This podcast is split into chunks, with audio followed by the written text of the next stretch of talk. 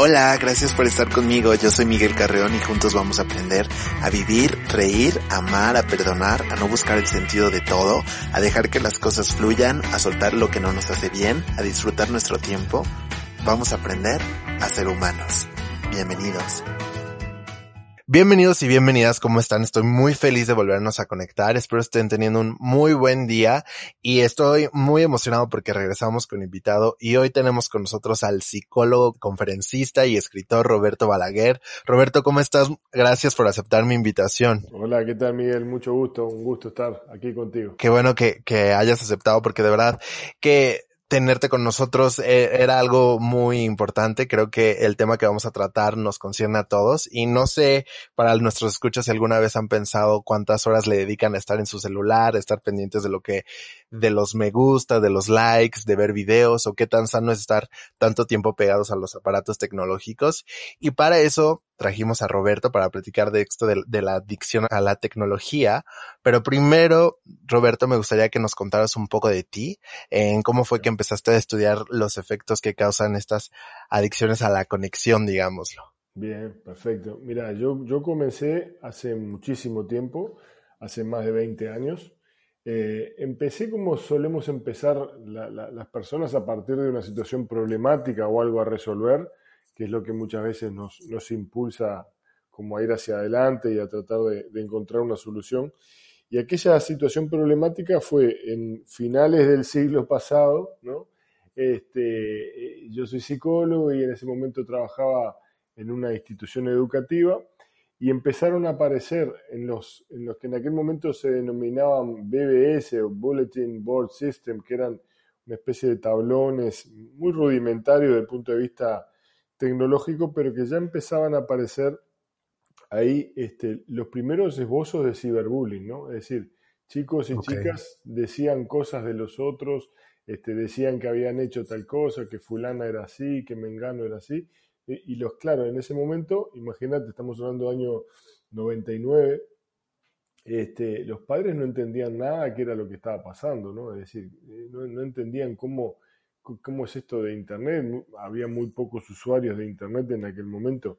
en aquel momento habría no, no, más de 50 millones de personas conectadas, ¿no? Es decir, era, era realmente muy, muy bajo el índice de conexión que había este, en aquel momento. Y bueno, y, eso me llevó a empezar a investigar, bueno, cuál era el alcance que iba a tener Internet. Empecé, empecé a, a vislumbrar que realmente este, era una cosa que no, no era solo una cuestión de redes, de tecnología, sino que iba a traer muchísimo impacto. En aquel momento éramos un puñado nomás de, de, personas también en el mundo que estábamos interesados en estos temas porque era, era un tema muy, muy incipiente, gente, mucha gente de México, gente de España, de Argentina, yo estaba en, en Uruguay, eh, bueno, y, de repente de, algún, de algunos países latinoamericanos, algunos salpicados así. Y bueno, y así fue que, empecé a meterme y bueno, y con el correr de los años, este, en este momento llevo editado nueve libros que tienen que ver con, con estas temáticas este, a lo largo de estos 20 años de investigación. Eh, bueno, he participado en mil congresos y he dado charlas por toda Latinoamérica. Este, y, bueno, y siempre que, tengo posibilidades me gusta pensar e intercambiar sobre estas, estas cuestiones. Soy docente universitario en, tres universidades privadas acá en Uruguay y también soy profesor invitado en algunas universidades en, Latinoamérica.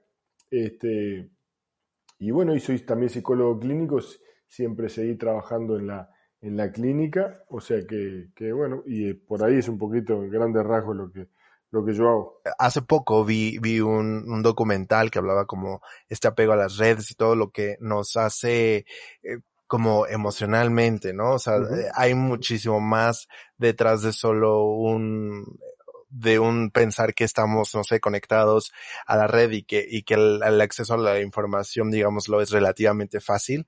Pero eh, quisiera hablar un poco sobre la adicción al celular, ¿no? Porque parece que de pronto decimos, bueno, eso realmente no es una adicción, ¿no? O este, la gente no lo toma como algo serio, como que es, eh, o sea, normalizamos demasiado el hecho de decir, pues prendo, despierto y lo primero que hago es prender mi celular y checar mis notificaciones y, y de ahí para el resto del día, ¿no? Estar como ya con el celular en la mano todo el tiempo. Entonces, quisiera que habláramos un poco sobre esto que es la adicción al celular, si es un mito o es una realidad o, o cómo lo ves tú.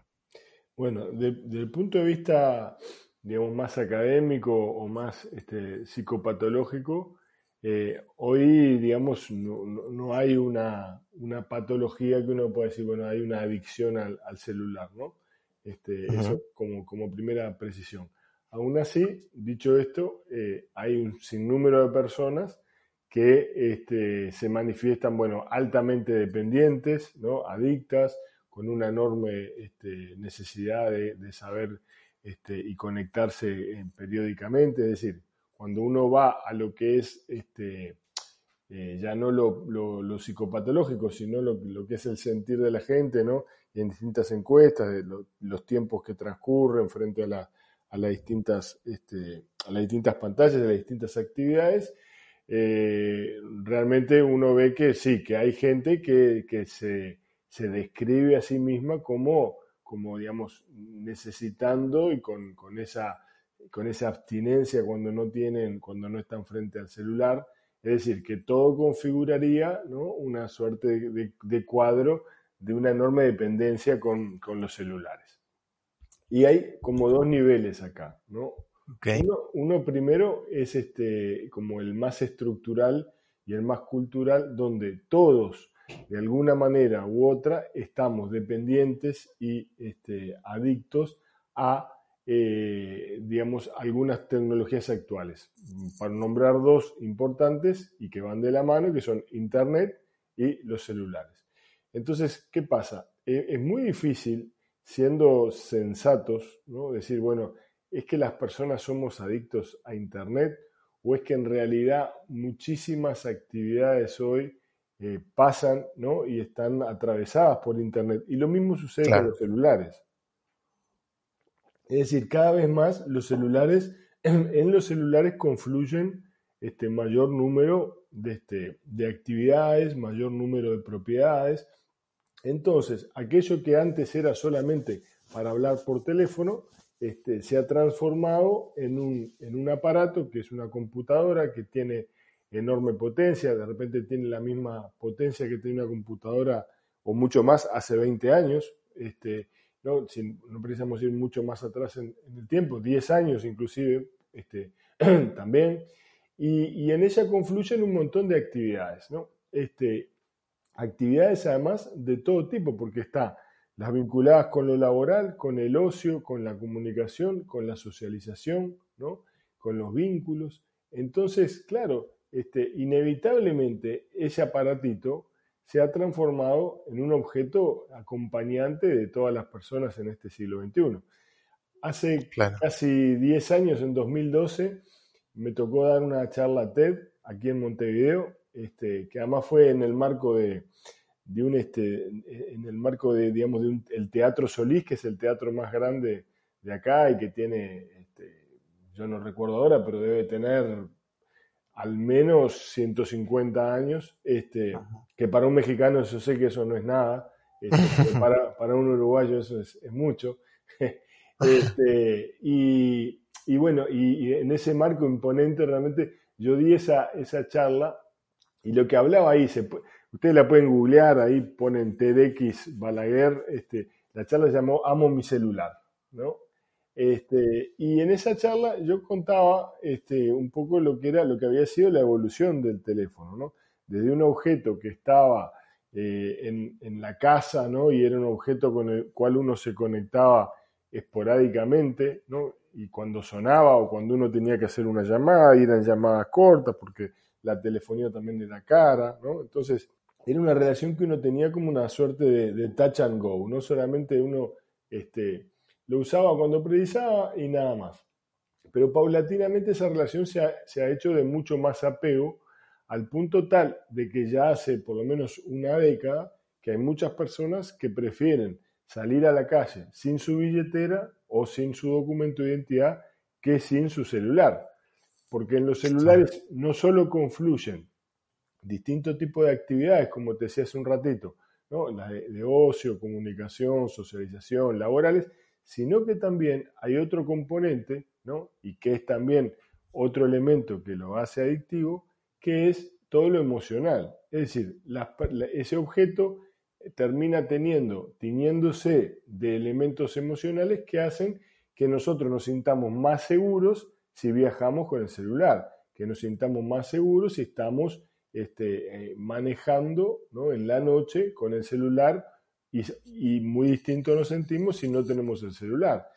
También porque además dentro del celular están cuestiones importantes como nuestros contactos, pero también a veces nuestra forma de orientarnos, el GPS, donde cada vez más vamos delegando este, algunas, eh, digamos, funcionalidades que antes teníamos dentro, como puede ser la orientación espacial, la memoria de los teléfonos, para tercerizarla, externalizarla y ponerla en los dispositivos. Entonces, cuando nos roban el celular o perdemos el celular, perdemos buena parte de nuestra capacidad cognitiva, ¿no? Aunque esto suene este, un poco fuerte. Es decir, nos volvemos más tontos en la medida que no recordamos la gran mayoría, hoy por hoy, nadie recuerda más de 10 números de teléfono celular.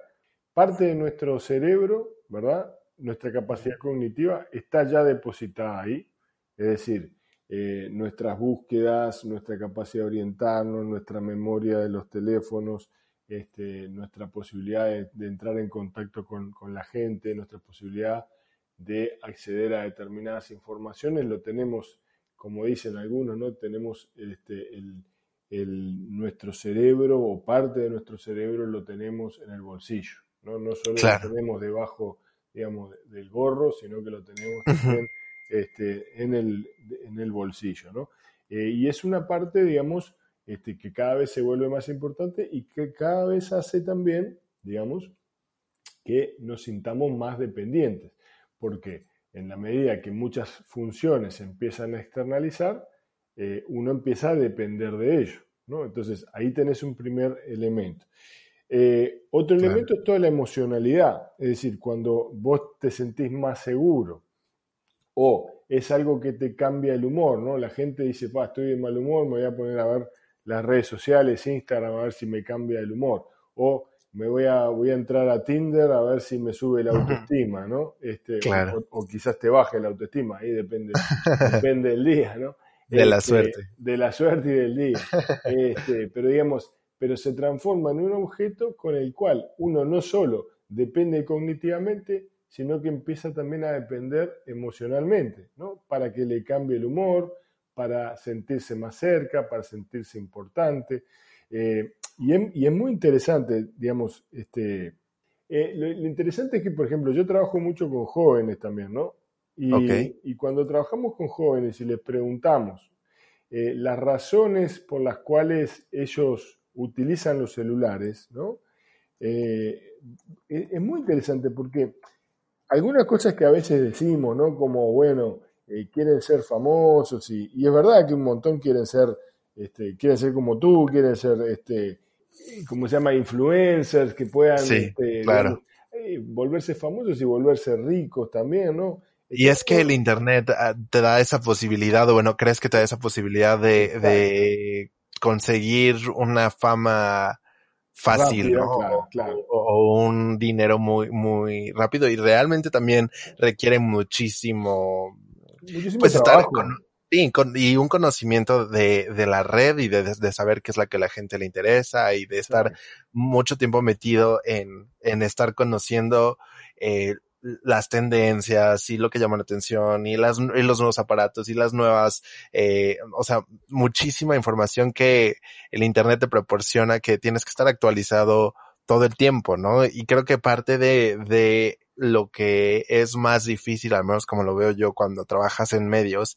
es tener que estar esclavizado de cierta forma a, estar en la, en la red, ¿no? Estar conectado todo el tiempo. Porque de pronto a mí me pasa que, quisiera como despegarme un poco del celular y a veces por trabajo es imposible, ¿no? Que es, eh, como tú decías hace un rato, estamos ya tan, o sea, no, no es solamente que, que, que tú quieras estar ahí, sino que como que todo se realiza a través del Internet, que no puedes no estar conectado de pronto, ¿no? Exacto. Entonces ahí aparecen, por ejemplo, nuevas patologías, ¿no? Este, y patologías en este caso, eh, entre comillas, porque todavía no tienen un estatuto psicopatológico, ¿no? Como el famoso FOMO o Fear of Missing Out, ¿no? Digamos, el miedo de perderse lo que está sucediendo, ¿no? Es decir, este, la sensación de que mientras uno no está conectado, hay todo un mundo, hay un universo de situaciones que empiezan a transcurrir, ¿no? Y que uno se lo está perdiendo. De hecho, hace unos años Twitter de una forma fantástica incorporó la función aquella que ahora no la utiliza tanto, quiere decir mientras tú no estabas, ¿no? Y entonces te daban, te daba a entender que bueno, que bueno, que tal, que te perdonamos que no hayas estado este tiempo, pero mira todo lo que sucedió mientras tú no estabas, ¿no? Claro. y esto, entonces, lo que, lo que empieza a pasar también es que las distintas personas, ¿no? este, según digamos sus grados de seguridad, de certeza, de autoestima, de un montón de componentes que todavía nos falta mucho para, para poder entender en detalle cuáles son los componentes que ponderan más fuerte, hacen también que, así como todas las personas menores de 45 años sean mucho más adictas que las mayores de 45. ¿Pero por qué es eso? por un tema cultural. Ahí, digamos, el, universo de, estas personas no se construyó en, relación al celular. Entonces, este, digamos, hay muchas otras cosas que pasan por el cara a cara, que pasan por, este, por, el papel, ¿verdad? Son más del formato libro, el formato diario papel, ¿no? De formato conversación, de formato este, mismo televisión, y no de repente el celular. Pero ya las generaciones de 45 para abajo ya están bastante metidas. Después tenés entonces la gente que además trabaja, ¿no? Que este, y, cuyo y donde la herramienta, una de las herramientas de trabajo es el celular, donde también ahí hay, digamos, una, una mayor dependencia. La gente donde cuanto más joven, más socializa a través de, de, los medios electrónicos, también más confluye. Y después aparecen los componentes personales. Es decir, las personas que tienen, por ejemplo, este, una, autoestima frágil, ¿no? personalidades denominadas por la psicología o por la psiquiatría personalidades borderline, ¿no? suelen ser, este, por ejemplo, personalidades este, extremadamente adictas a los, a los teléfonos celulares. ¿No? Pero eso tiene que ver con, perdón que te interrumpa, pero eso tiene que ver mucho con, con eh, es, esta necesidad de aceptación o con esta necesidad de, cariño o, me estoy equivocando. Exactamente, la necesidad de validación, de aceptación, de cariño, de reafirmación de su personalidad, de validación de lo que ellos piensan y dicen, la necesidad también de trascendencia, ¿no? de ser famosos, ¿no? de que van a ponen una historia, suben una historia o suben un estado de WhatsApp y están permanentemente chequeando a ver si lo vieron, no lo vieron, qué dicen, qué se comenta, ¿no? Entonces, ahí hay una fragilidad de base, ¿verdad? Que este, también eh, termina siendo un elemento eh, que, digamos, que genera dependencia. La misma dependencia que se podría generar también con otro tipo de, droga, ¿no? Porque estamos hablando de una adicción tecnológica, pero estas mismas personalidades también suelen ser, digamos, muy proclives a caer, digamos, en, situaciones de adicción, ¿verdad? Este, claro. Porque, bueno, porque justamente son, son como personalidades que tienen como, digamos, falta de solidez, falta de, este, digamos, de, seguridad en sí mismos, entonces están permanentemente buscando afuera esas maneras de validar y de, y de legitimar y de sentirse en última instancia aceptados y queridos. Claro, ¿y eso tiene algún modo de, digamos, reversión o cómo podrías prevenir esta necesidad? Porque sí, sí, esto que acabas de decir me, me suena mucho a muchas personas que conozco y como te decía hace un momento, pues trabajar en, en medios y trabajar eh, con mucha gente que no sé, se dedica, por ejemplo, a hacer community management y todo este tipo de cosas, eh, me doy cuenta que de pronto en sus propias redes es, está en un constante chequeo de cuántos vistos tiene, de quién ya lo vio, de quién ya comentó, de cuántos likes tiene y si no tiene los suficientes likes de borrar una foto, por ejemplo, ¿no? Y esto al final de cuentas es justamente todo por la validación, ¿no? Por, por presentar una imagen, por presentar una cara que a, la demás, a las demás personas les atraiga o les guste, que estén en constante, eh, pues, acercamiento, ¿no? Digámoslo, y acercamiento entre comillas, porque realmente no tiene, no tienes ese, ese tipo de acercamiento, que también es otra cosa que, que quisiera tocar contigo, o sea, sobre la nueva manera de socializar a través de redes sociales, ¿no? Porque de pronto tenemos muchísimos seguidores que no conocemos y es esta necesidad de, pues sí, de, de, de mostrarles una cara y, y cómo puedes prevenir o cómo puedes detener si ya estás en esta situación de tratar de no ser tan, digámoslo, partícipe en redes sociales, eh, pero por las razones equivocadas, ¿no? Que sería como estar buscando una aprobación de gente que pues ni conoces. Claro, claro. Bueno, ahí está uno de los grandes desafíos, ¿no? Que, que existen, porque yo te diría que en, en general, en general, lo que es difícil para muchas de estas personas es entender que la verdadera sensación de bienestar, ¿no? la verdadera sensación de plenitud, de sentirse bien consigo mismo, no pasa ¿no? por la cantidad de likes. E, eso puede pasar, digamos, por la situación de, de, tener cierto éxito en algunas cosas, que es frugal, que es momentáneo, ¿no? pero que la verdadera sensación de plenitud, de bienestar, pasa por otros carriles no es algo sencillo, ¿no? Es fácil de enunciarlo, fácil de decirlo. Claro. Digamos, las personas entienden que el camino más corto para eso es ese, ¿no? El camino más corto para sentirse bien es, te dice, ¿no? Si yo tuviera eh, mil likes, pa, mi vida sería diferente, ¿no? Si yo tuviera, hoy son mil, pero dentro de un mes capaz que son, bueno, no, yo necesitaría los diez mil likes y ahí sí, ¿no? Y esto es una suma que es como el dinero digo, se puede seguir elevando y nunca va a haber un momento en el cual realmente eso traiga bienestar, porque es como querer, digamos, comer arroz con leche y, solo poner arroz, y solo poner arroz, y si no está la leche, vas a tener siempre mucho arroz, pero no vas a tener arroz con leche. claro. Entonces, tú precisas otras cosas que van por otro carril completamente distinto, que van por, la, digamos, esta sensación verdaderamente de sentirse aceptado, de aceptarse uno mismo, ¿no? Más allá de los éxitos y fracasos que son, son momentos, son fotografías, ¿no? Lo otro es un video, lo otro es algo continuo, lo otro es algo que, que a vos te hace sentir bien a pesar de los éxitos y a pesar de los fracasos, donde eh, la estabilidad y la sensación de seguridad en sí mismo, digamos, permanece, ¿no? No, es fácil para estas personas eso, este, realmente además sufren enormemente eh, y, te plantean, ¿no? Digo, uno, uno tiene pacientes que, que, que, dicen, bueno, yo me doy cuenta que desatiendo a las personas importantes, a las que yo quiero, por estar atendiendo al celular, ¿no? Este, claro. y, y atendiendo al celular es en realidad estar pendiente de personas que están en otros círculos más alejados del círculo de la intimidad, ¿verdad? Que el día de mañana, si a ti te pasa algo, si te sentís mal, te podrán dar o no apoyo, pero va a ser un apoyo seguramente este, muy distinto al que te puede dar un, ser querido, una pareja, un, amigo entrañable, ¿no? Este, va, a ser, va a ser muy distinto.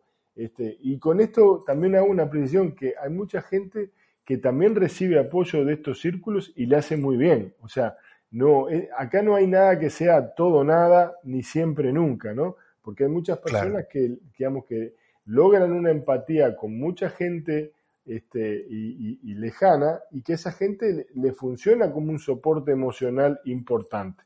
Y de repente sí le da cierta validación. Esto es lo, esto es lo notable de, de la mente humana, ¿no? Donde nada es este, absoluto, ¿no? Nada es este, que vos puedas decir, bueno, esto funciona solamente así y los que hacen esto es por esta razón.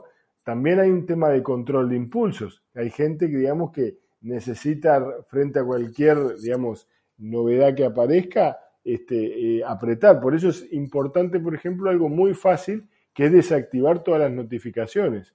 Porque el, otro componente agregado a lo cognitivo, a lo emocional, es el componente de la tecnología, que cada vez más, digamos, se hace, ¿verdad?, para, eh, para digamos, generar adicción, ¿no?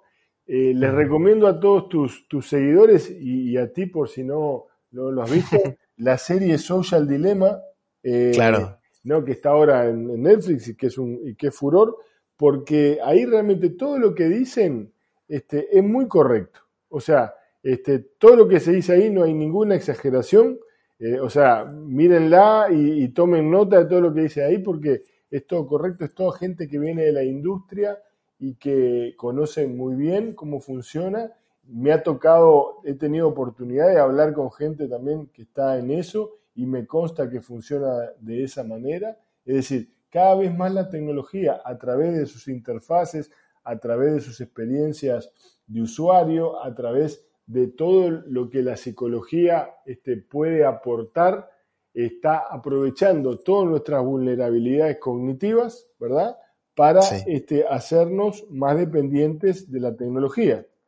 Eh, y esto es, grave porque, digamos, acá ya deja de funcionar, este, digamos, a ver, deja de funcionar eh, el hecho de que, bueno, uno hace esto porque solamente las personas somos así o asá, más dependientes, menos dependientes, con un perfil más adictivo menos adictivo. No, esto tiene que ver con qué hay mucha gente, muchos laboratorios de personas, profesionales muy reconocidos, que están trabajando en pos de generar adicción, de hacer que... Qué peligroso. Eh, claro, claro, claro, exactamente. Eh, es, este, es muy peligroso porque, porque nosotros nos creemos que somos dueños de lo que estamos haciendo, nos creemos que nos estamos divirtiendo, nos creemos que lo que estamos haciendo es porque decidimos hacer y en realidad, este, bueno, a veces hay una frase por ahí que es muy linda, ¿no?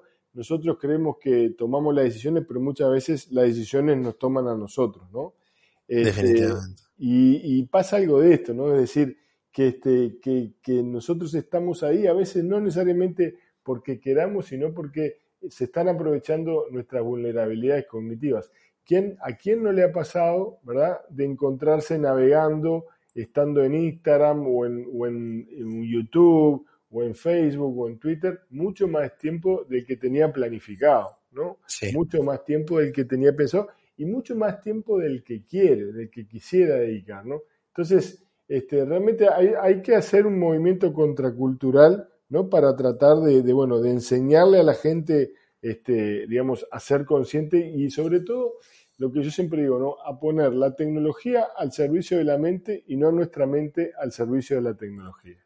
Y eso está, eso es justamente algo que me llama mucho la atención porque ahora que hablaste de, Social Dilemma, cuando yo lo vi y, y, empecé a checar toda esta situación y que en algún momento, y bueno, aún ahora eh, trabajando en redes sociales, digo como es muy cierto, ¿no? O sea, esta, digamos, la necesidad de que, que se construye para ti, o sea, que es algo que la propia computadora, digámoslo así, está personalizada para que tú estés enganchado todo el tiempo y para que tú estés todo el tiempo eh, revisando y consultando y tratando de ser partícipe de algo que, que como tú decías hace un momento, no es que tú estás tomando la decisión, es que ya el, es tan inteligente la computadora que la está, que estas decisiones las está tomando por ti y tú solo eres un ente, ¿no? O sea, tú solamente estás ahí porque, porque te atrapó, porque ya estás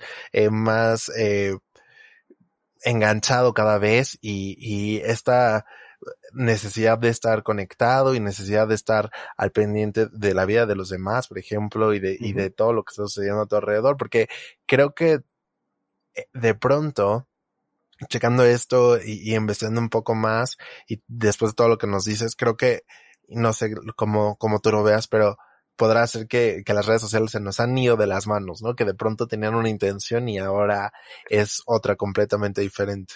Sí, sobre todo se le fue, se le fue de las manos a los que están manejando los algoritmos, ¿no?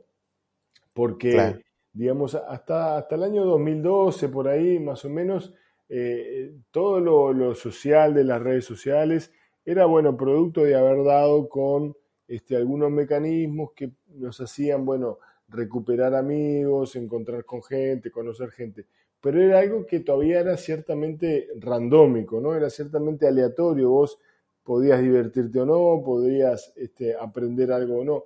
Pero ahora todo eso está mucho más digitalizado y mucho más, digamos, llevado a algoritmos por los cuales eh, me van llevando como una especie de, niño chico, ¿verdad? Por un universo que coincide supuestamente con lo que yo quiero o con lo que yo deseo o con mis gustos. Y esto ha generado este, una especie de efecto mariposa, ¿no? Este, digamos, de, que, bueno, la sensación que tienen toda la gente ahí en Social Dilemma es que la cosa se fue, se desmadró, ¿no? Se fue, se, fue, este, eh, como decimos por acá, se fue al carajo y, que bueno, que ya nadie sabe bien cómo arreglarlo porque ya está tan avanzado que cualquier otro movimiento no sabemos lo que podría llegar a generar, ¿no? Este, entonces, realmente ahí hay una, ahí hay responsabilidades también, hay responsabilidades grandes este, algunas más deliberadas, otras este, capaz que menos, pero hay responsabilidades en el sentido de que hay arquitecturas de decisión, hay, digamos, este, de plataformas que nos están invitando y, casi que empujando en términos de, economía comportamental a hacer determinadas cosas este, que no siempre son las que realmente deseamos, ¿no? Entonces, poder hacer un parate este, y, ser conscientes de esto también es una manera de liberarnos, ¿no? Porque, digamos, hoy, hoy este, diría yo que, eh, parafraseando un poco al, Freud de los de, este, de finales del siglo XIX, ¿no? Él decía que, de, alguna manera, y fue, fue el gran descubrimiento de aquella época, ¿no? pleno romanticismo, fue de, entender que las personas no necesariamente éramos quienes conducíamos nuestra vida, ¿no? Sino que había toda una serie de impulsos que él denominó ahí el ello, ¿no? que eran todo lo instintivo, ¿no? lo irracional, que era lo que realmente nos, nos guiaba, ¿no? este, y nosotros simplemente este, tratábamos de irlo como conduciendo, ¿no? este, de irlo llevando esos, esas sensaciones, y esos deseos para donde pudiéramos. El tema es que ahora a ese hecho freudiano se agrega, digamos, los algoritmos, ¿no? que también, aprovechando todas nuestras vulnerabilidades cognitivas y emocionales, este, nos están llevando, digamos, por los caminos que no necesariamente son los que queremos, sino que a veces este, son los que, bueno, los que creemos que queremos. Sí, que estamos al servicio de la tecnología, ¿no? No al revés. Exactamente. Ponemos nuestra mente y nuestro corazón y nuestras emociones al servicio de la tecnología en lugar de ser al revés. Y eso eh, puede ser un problema muy grave ahora y, mucho más a futuro, ¿no? Porque como decías hace un momento, bueno, eh, en mi caso, eh, recuerdo, por ejemplo, que empecé a usar redes sociales cuando tenía como 14 años, que, fue cuando empezó Facebook más o menos. Y a partir de ahí, pues todo, ¿no? O sea, todo lo que, todo lo que le ha seguido y cada red social nueva que sale, por ejemplo, que de pronto algunas han, me han eh, atrapado, otras no tanto y trato cada vez mm, de usar las menos redes sociales posibles porque el invertirle tanto tiempo de pronto, este, me da esta sensación de que estoy perdiendo tiempo muy valioso de tu vida, ¿no? Por ejemplo, si te metes a ver tu actividad en Instagram y ves cuánto tiempo le dedicas al día, de pronto esto te, te, esto te llena, ¿no? De, de, de ansiedad, como decir, me juras que he estado, no sé, tres horas en una aplicación, haciendo eso sirve también, todas las aplicaciones que te van espejando, que, es como que te miran de afuera y te muestran una foto tuya y te dicen, bueno, mira, eh, el tiempo en la red transcurre de una manera muy distinta al cara a cara. Parece que los minutos duraran menos, pero en realidad el tiempo no es infinito, el tiempo es finito y lo que tú le dedicas a una cosa no se la estás dedicando a otra. El tiempo que tú le dedicas a unas personas que están lejanas y que te ponen likes, no se lo está dedicando a las personas cercanas y que son las que te quieren y te apoyan y, este, y te van a ayudar a crecer más emocionalmente. Son decisiones, en última instancia, eh, este, también es un tema de decisiones, ¿no? de toma de decisiones para los cuales tenemos que también formar a las nuevas generaciones. Yo hace muchos años que, que trabajo en talleres con jóvenes, desde 10 años más o menos en adelante, este, y bueno, y, trabajamos mucho este tipo de cosas, ¿no? de, poder ser este, los tomadores de decisiones, apropiarse de sus vidas y no dejar que los algoritmos y no dejar, digamos, que, este, que las, las tecnologías este, te utilicen a ti, sino que, bueno, este, vos puedas utilizarlas para el momento que quieras. Claro, y que creo que, por ejemplo, para generaciones más jóvenes, que la mía es todavía más difícil, ¿no? Porque a lo mejor y a mí me tocó en mi adolescencia empezar a conocer lo que era un celular y que no eran tan, eh, o sea, no lo tenían todo, por ejemplo, como ahora, que ya, este, que tenías que usar una computadora de escritorio, por ejemplo, si te querías conectar a internet o algo, pero generaciones más jóvenes, no sé, niños que tienen cinco años y ya saben usar una tablet a la perfección o un celular, o sea, ese tipo de, de situaciones es muchísimo más grave, ¿no? Porque estás acostumbrado a estar pegado a un aparato tecnológico, pues desde, desde que aprendes a aprenderlo, ¿no? O sea, ya, ya ahí es para siempre. Y, y es va a ser muy difícil aprender a despegarte de ese tipo de cosas y, a tomarte el tiempo de, de este cara a cara, ¿no? Que a lo mejor, por ejemplo, algo que, de, que me desespera un poco a mí en un personal es tener una conversación con alguien que no puede dejar de ver el celular mientras habla contigo, ¿no? O sea, que, que, porque sientes que no te está tomando en serio, no, no, no es, está siendo partícipe, ¿no? Que a lo mejor te escucha, pero, pero realmente no, no te está poniendo atención. Entonces, creo que conforme las generaciones van siendo más jóvenes, es, ese problema se vuelve muchísimo más grave, ¿no? Seguramente. Y, y eso que tú mencionas del cara a cara con alguien que está este, mirando el teléfono, que, que, hasta tiene un nombre que se llama fabbing, ¿no? Es decir, este, e, e, esa mezcla de teléfono con desairar al otro, ¿no? Es un, es un neologismo este, inglés, ¿no? Que es eh, phone, snap, que quiere decir, digamos, desairar al otro. Eh, es, es, lo peor que puede haber, porque, digamos, las personas donde nos sentimos más plenas es en el cara a cara donde en segunda instancia nos sentimos bastante gratificados y podemos tener buenos vínculos es cuando estamos a distancia total. ¿no? Es decir, cuando este, podemos comunicarnos como estamos haciendo ahora nosotros, que estamos a miles de kilómetros, pero bueno, podemos entablar una conversación sin interrupciones. Lo peor, lo que nos hace peor, es cuando estamos ni aquí ni allá, ni conectados, ¿no? ni cara a cara, y estamos alternando en, en esa ida y vuelta de la mirada, de, de, nuestra, de nuestras emociones, de nuestra atención, que hacen que las personas que estén delante nuestro sufran muchísimo de esa falta de disponibilidad emocional, de esa falta atencional, ¿verdad? Que redunda muchas veces en un corte de la comunicación, porque te pasa una vez, dos veces, tres veces, y a la, ya la cuarta, quinta ya evitas este tipo de encuentro porque no te satisface. El problema está en que una cosa es entre adultos, imagínate eso, que también está sucediendo a los niños, ¿no? Que van a, a los padres y de repente este, se encuentran con que los papás también están mirando su WhatsApp o mirando sus redes sociales o Instagram o están subiendo una selfie y no le están dedicando, digamos, la mirada. Esto hace que muchos chicos también ya tempranamente empiecen a generar una, una dependencia y una adicción con la tecnología, no solo porque es divertida y hace este, un montón de cosas, sino también porque la tecnología sí le presta atención, está ahí disponible, hace lo que, lo que ellos quieren a diferencia de sus padres que de repente están con la mirada perdida este, y la atención absorta en otras cosas.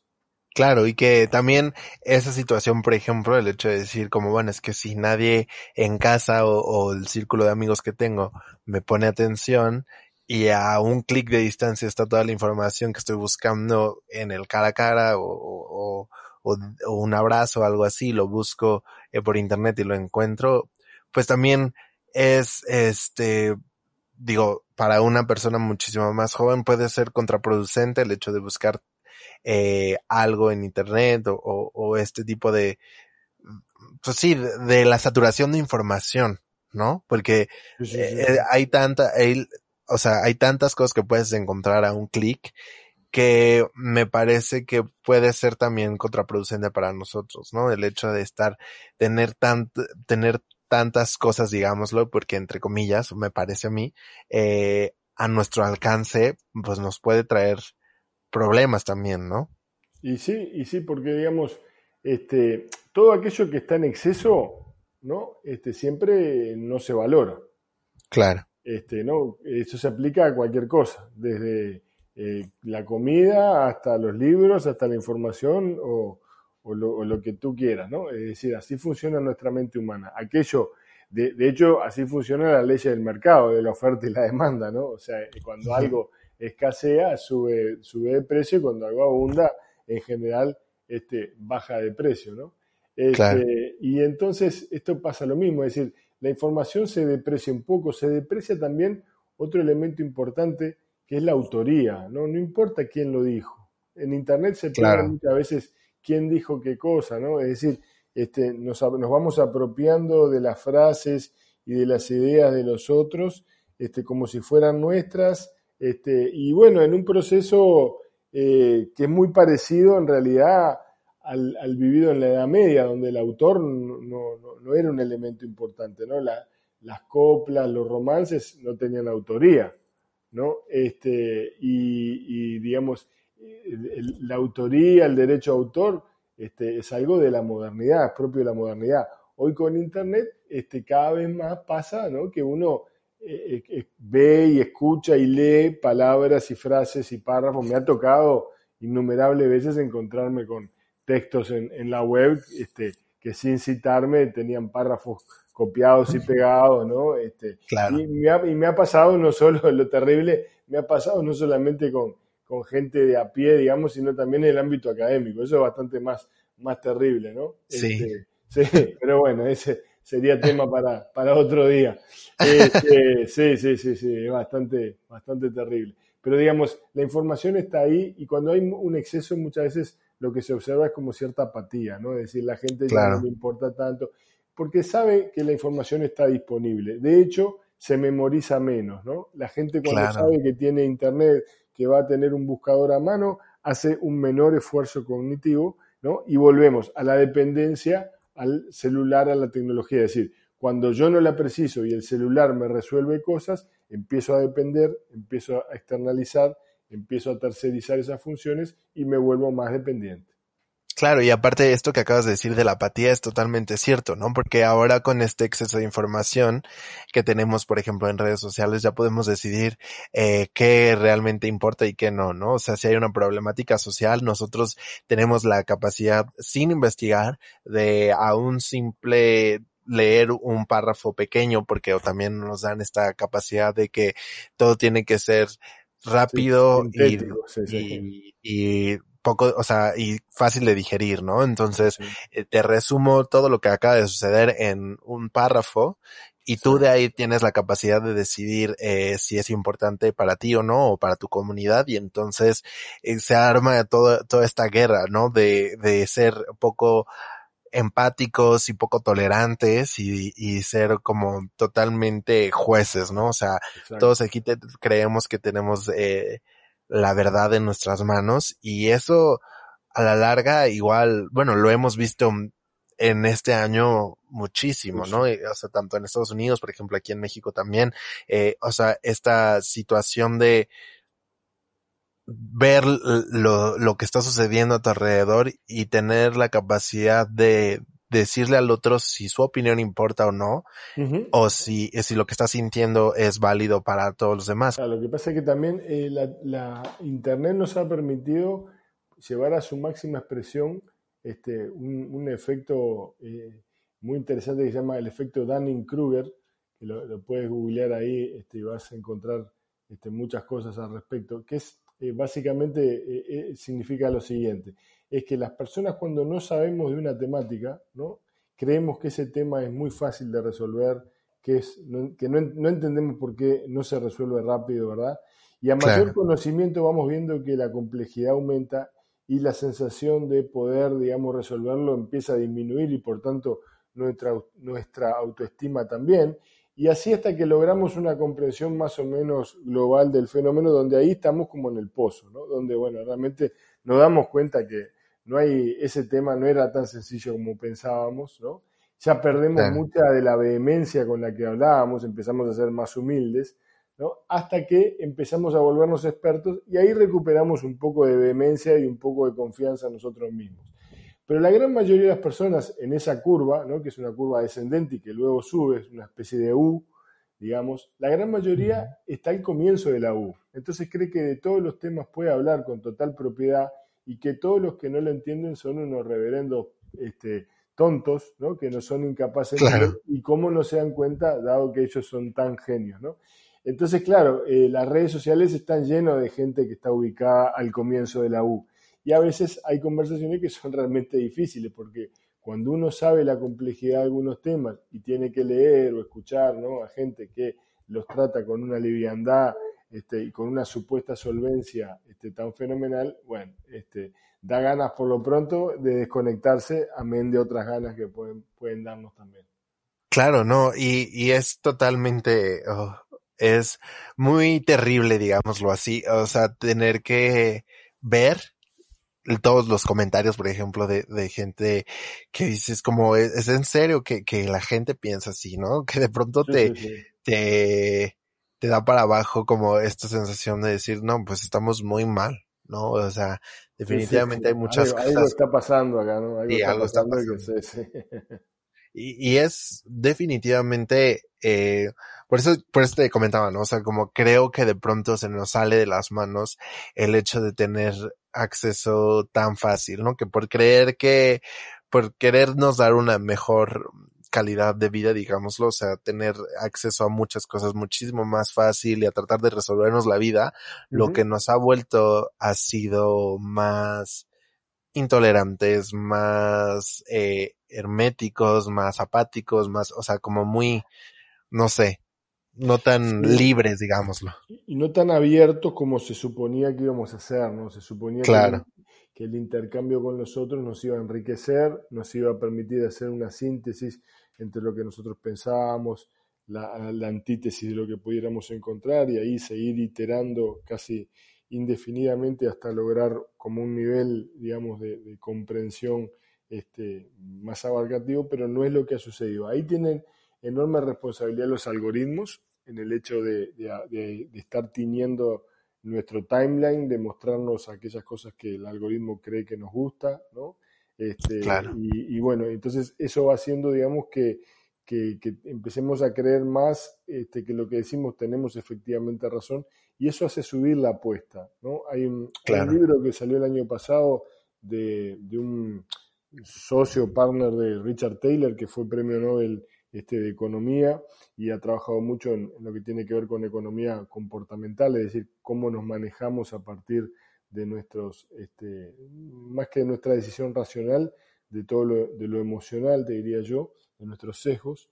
Y él, este, lo que, el libro que sacó el año pasado, que se llama Conformity, de lo que habla justamente es como, como empezamos a escuchar a otros que este, dicen lo mismo que nosotros, empezamos como a subir cada vez más la apuesta, Para tener una voz que, que digamos, que, que, sobresalga.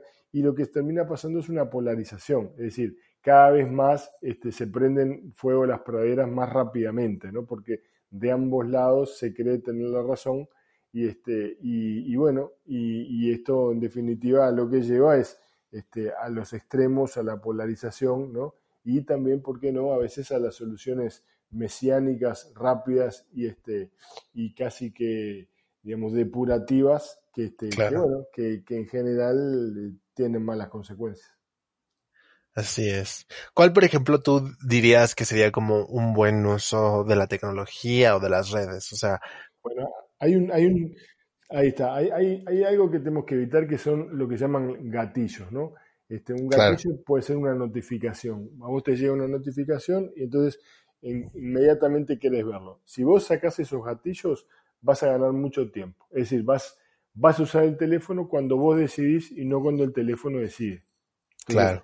Ya por lo pronto ahí estás bajando eh, casi que, por lo pronto, posibilidad de bajar un 50% del uso. Porque, digamos, tú lo vas a usar después para que, bueno, quiero ver el timeline de Instagram, perfecto, o de Twitter, o quiero ver los mails, bien. Ir, digamos, a cosas específicas, porque si no, lo que pasa es que siempre va a haber algo, siempre va a haber una notificación de LinkedIn, de la bolsa de valores, de tu mail, de tu Instagram, de lo que sea, siempre va a haber algo que va a estar reclamando la atención. Entonces, es de, se trata en definitiva de decidir qué vamos a hacer con nuestra atención, que es finita, que es limitada y está acotada, ¿verdad? Todavía por, este, por las 24 horas, ¿no? Es decir, eh, hay que decidir a lo largo del día en qué empleaste ese tiempo, porque cada vez hay más cosas para hacer. La gran, la gran diferencia entre las personas es a qué le dedican su tiempo. Y a quién le dedican su tiempo. Esas son decisiones. Por eso es muy importante, digamos, el proceso de decidir, ser propios arquitectos, digamos, de nuestro destino en la vida real, pero también en las redes. Totalmente. Y por ejemplo, esto de decir como, ok, el día de hoy borro todas mis redes sociales y no me vuelvo a conectar, creo, me parece una solución totalmente, pues, como hacia el otro extremo, ¿no? Y creo que tampoco puede estar tan desconectado del mundo porque al final de cuentas parte de nuestra realidad ya existe ahí y, y no podemos, o sea, no estar, ¿no? Digo, a lo mejor pero eso, esto es un poco depende, este, como el alcohólico, ¿no? El alcohólico no puede ir a un bar, el alcohólico no puede tomar un vaso, no puede tomar una copa, ¿no? Cuando uno ve que realmente el problema es grave, serio, hay que hacer, hay que tomar decisiones radicales como esas. Este, no creo que sea para todo el mundo, pero creo que en los casos extremos es la única manera que tienen realmente de poder evitarlo. Si no, la recaída es cuestión de tiempo nomás. Y en tus palabras, ¿cuál sería ¿cómo ves tú el panorama futuro en cuestión sociedad, digámoslo así? O sea, en cuestión usar la tecnología. Yo creo que, yo, soy optimista en, cuanto a eso. Este, creo que creo que siempre van surgiendo elementos que nos van haciendo que, esto que se, empieza a presentar como un accidente este, y, y, que es peligroso, bueno, termine generando un extremo, ¿verdad? Eh, y, se terminan apareciendo soluciones totalmente impensadas que nos van derivando hacia otros lugares que son, son soluciones, pero que a su vez traen nuevos problemas. Es decir, los problemas van a estar, van a cambiar las magnitudes, van a cambiar los entornos, van a cambiar las presentaciones, pero el ser humano, fíjate que desde tiempos inmemoriales se ha encontrado con problemas, desde, desde los dinosaurios, este, eh, de los mamuts, ¿no? este, hasta, eh, bueno, un, teléfono celular. Eh, creo, yo confío en la humanidad, confío en esa sabiduría, este, digamos, colectiva que nos va llevando para distintos lados y que sí, hay momentos, este, el gran, uno de los temas ahora es que los cambios ahora son muy rápidos, muy vertiginosos y, este, y, son pocos los periodos de ventana, digamos, para solucionar cuestiones, ¿no? Este, en ese sentido hay, hay cambios cambio muy importante de lo que podía ser, digamos, enfrentarse este, a un tiranosaurio de repente hace miles de años, ¿no? Pero, pero bueno, pero aún así confío, confío en que vamos a ir encontrando soluciones, vamos a ir encontrando a veces por, por exceso, a veces por defecto, a veces este, por casualidad, este, iremos encontrando siempre soluciones y, y bueno, este, y cuáles son, hoy por hoy es muy, muy, muy difícil vaticinar, ¿no? Este, pero creo que, que, en, parte, si, si, tuviera que tirar algo, creo que hay un próximo paso, que es todo lo que tiene que ver con la hibridación entre humano y tecnología, ¿no? Y cómo eso de alguna forma este, quizás termine siendo, este, además de muy ominoso y muy este, difícil en términos de moral y de ética, porque va a haber una cantidad de cuestiones a solucionar ahí, este, también quizás este, eso nos puede ayudar a ponernos límites de, otras, de algunas maneras como más sofisticadas, este, o de repente, bueno, dejar uno de nosotros este, eh, todo el día viendo Instagram y, perdiendo el tiempo, y otro de nosotros que somos, seremos nosotros mismos, de repente trabajando, ¿no? O sea, ese es en la futurología muchas veces se habla de esa capacidad como de replicarnos, de estar en varios lados al mismo tiempo, pero realmente este, estar verdaderamente en varios lados. Hoy tenemos la posibilidad de estar en varios lados al mismo tiempo, ¿no? A través de una videoconferencia estamos en varios lados al mismo tiempo, solo que todo responde a un solo, a una sola central, ¿verdad? Este, hay, hay, ingenieros como Ray Kurzweil que ya en los años 90 planteaban la posibilidad y él está trabajando en eso, es uno de los que trabaja mucho en, en Google en todo lo que tiene que ver con lenguaje este, reconocimiento de lenguaje, eh, reconocimiento del lenguaje natural para poder hacer las búsquedas. Y él dice que, él decía por allá en los 90 que en el 2030 más o menos íbamos a ser este, capaces de descargar nuestro cerebro ¿no? en un software, en una computadora, y bueno, y ponerla a trabajar. Es decir, que yo este podcast lo podría estar haciendo contigo con uno de mis avatares, ¿no? Mientras tanto, otro podría estar almorzando o durmiendo la siesta y que esos avances tecnológicos de pronto, o, sea, lo ves a futuro y dices que qué improbabilidad hay de, de que todo esto suceda, ¿no? Y como que de pronto ves muy lejano todo lo que podría pasar, pero al, de igual manera, si lo pones a pensar todas estas cosas que de pronto ves muy lejanas o, o improbables o que dices como no, qué miedo, pues ya están siquiera caminando o aquí, ¿no? Ya son parte de nuestra realidad. Hay muchas cosas que hace 20 años, 15 años pensábamos que eran improbables y que hoy en día son parte de, nuestra vida, son parte de, nuestra realidad y... Sí, o, o, quizás algunas cosas sí le podamos delegar, ¿no? Las cosas más intrascendentes, las cosas más rutinarias, ¿no? Este, si yo pudiera delegarle que me llevara al trabajo este, ese avatar mío y yo mientras ir leyendo o charlando contigo, este, lo haría con gusto. Hay gente que le encanta manejar y de repente esas personas este, delegarían el avatar que conversa este, y ellos manejarían. Este, pero bueno, que podamos hacer eso es como la multipresencia, la multicorporalidad ¿no? y la posibilidad de estar en múltiples lugares.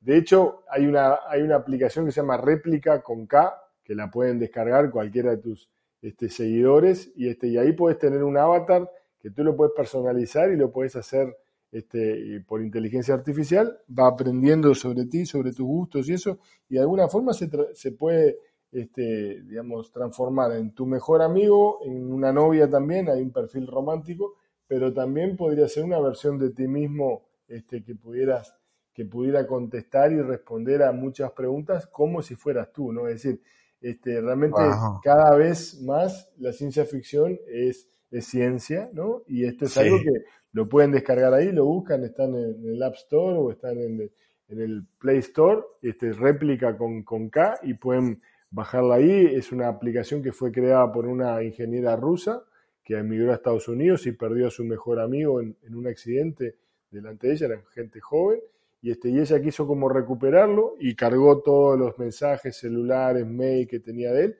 y, bueno, y logró esta aplicación, digamos, que hoy está abierta a mucha gente para armar su, su amigo, su pareja, ¿no? O su confidente, o su psicólogo quizás también, ¿no?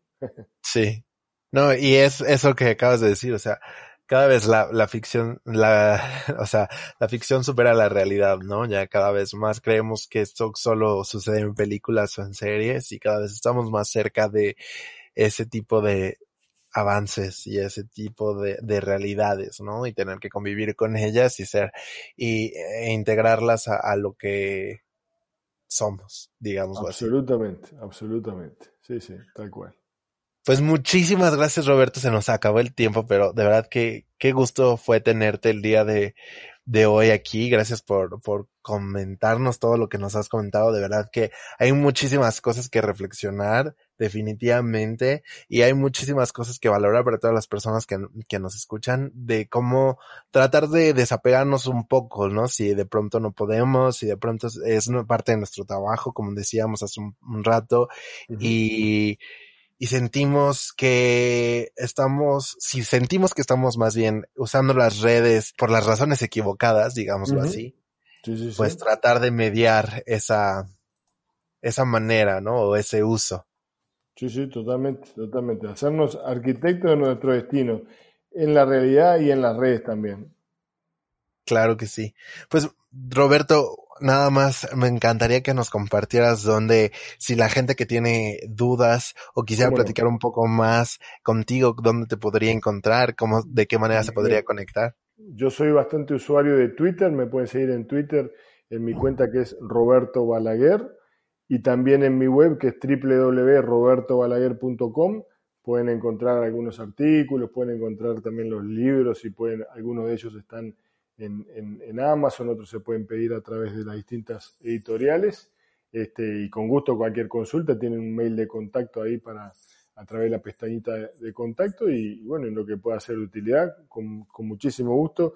El agradecido soy yo por la, por la entrevista, muy interesante, muy, muy amena la, la charla y siempre es un gusto este, hablar con los amigos mexicanos. Hace un, hace un tiempito ahora que no, no ando por allá, pero he tenido la suerte de ser invitado por ahí muchas veces. Este, así que conozco unos cuantos, he conocido unos cuantos lugares de ahí, esta, esta tierra tan linda y con tanto, tanta cosa rica para comer, sobre todo, ¿no? Este, Definitivamente. Así que este, un, un gran abrazo para ti y a todos tus seguidores y bueno, y será hasta un próximo encuentro. Muchísimas gracias, Roberto, y, invitadísimo estás cuando quieras volver. Aquí te esperamos, definitivamente. Que muchísimas cosas por aprender siempre, y eso es algo que nos encanta a nosotros. Siempre tener a alguien que nos enseñe más y que nos deje una gran lección. Y creo que esto definitivamente nos pone a pensar a muchos de nosotros en cuanto a nuestro buen o mal uso de nuestras redes sociales y a nuestro buen y mal uso de nuestro tiempo de pronto también. Así que. Somos tiempo, así que eh, definimos y decidimos en qué emplearlo. Eso en última instancia no se trata más que de eso. Definitivamente, ¿no? Cuando te pones a pensar que el tiempo corre y que no hay manera de pararlo y que vida solo hay una, definitivamente te eh, valoras más en qué empleas definitivamente tu tiempo y con quién también. Exacto, exacto. ¿Qué y con quién? Exactamente. Muchísimas gracias Roberto y muchas gracias a todos los que nos escucharon el día de hoy. Nos escuchamos la próxima vez. Nos vemos. Que tengan un increíble día. Hasta luego.